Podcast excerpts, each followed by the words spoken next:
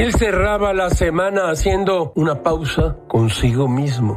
Entre los libros que la pandemia desapareció, Gámez encontró este, Agua por todas partes, de Leonardo Padura, Tusquets Editores 2019. Un volumen de ensayos personales, informes, relatos, crónicas de su vida, de Cuba, de la novela. Entre ellos, Gilga se detuvo en un texto, Soñar en cubano, crónica en nueve innings una memoria de su amor por el béisbol, el juego de pelota. Gil propone aquí una cápsula de esta narrativa notable de Leonardo Padura. Escuche, escuche usted.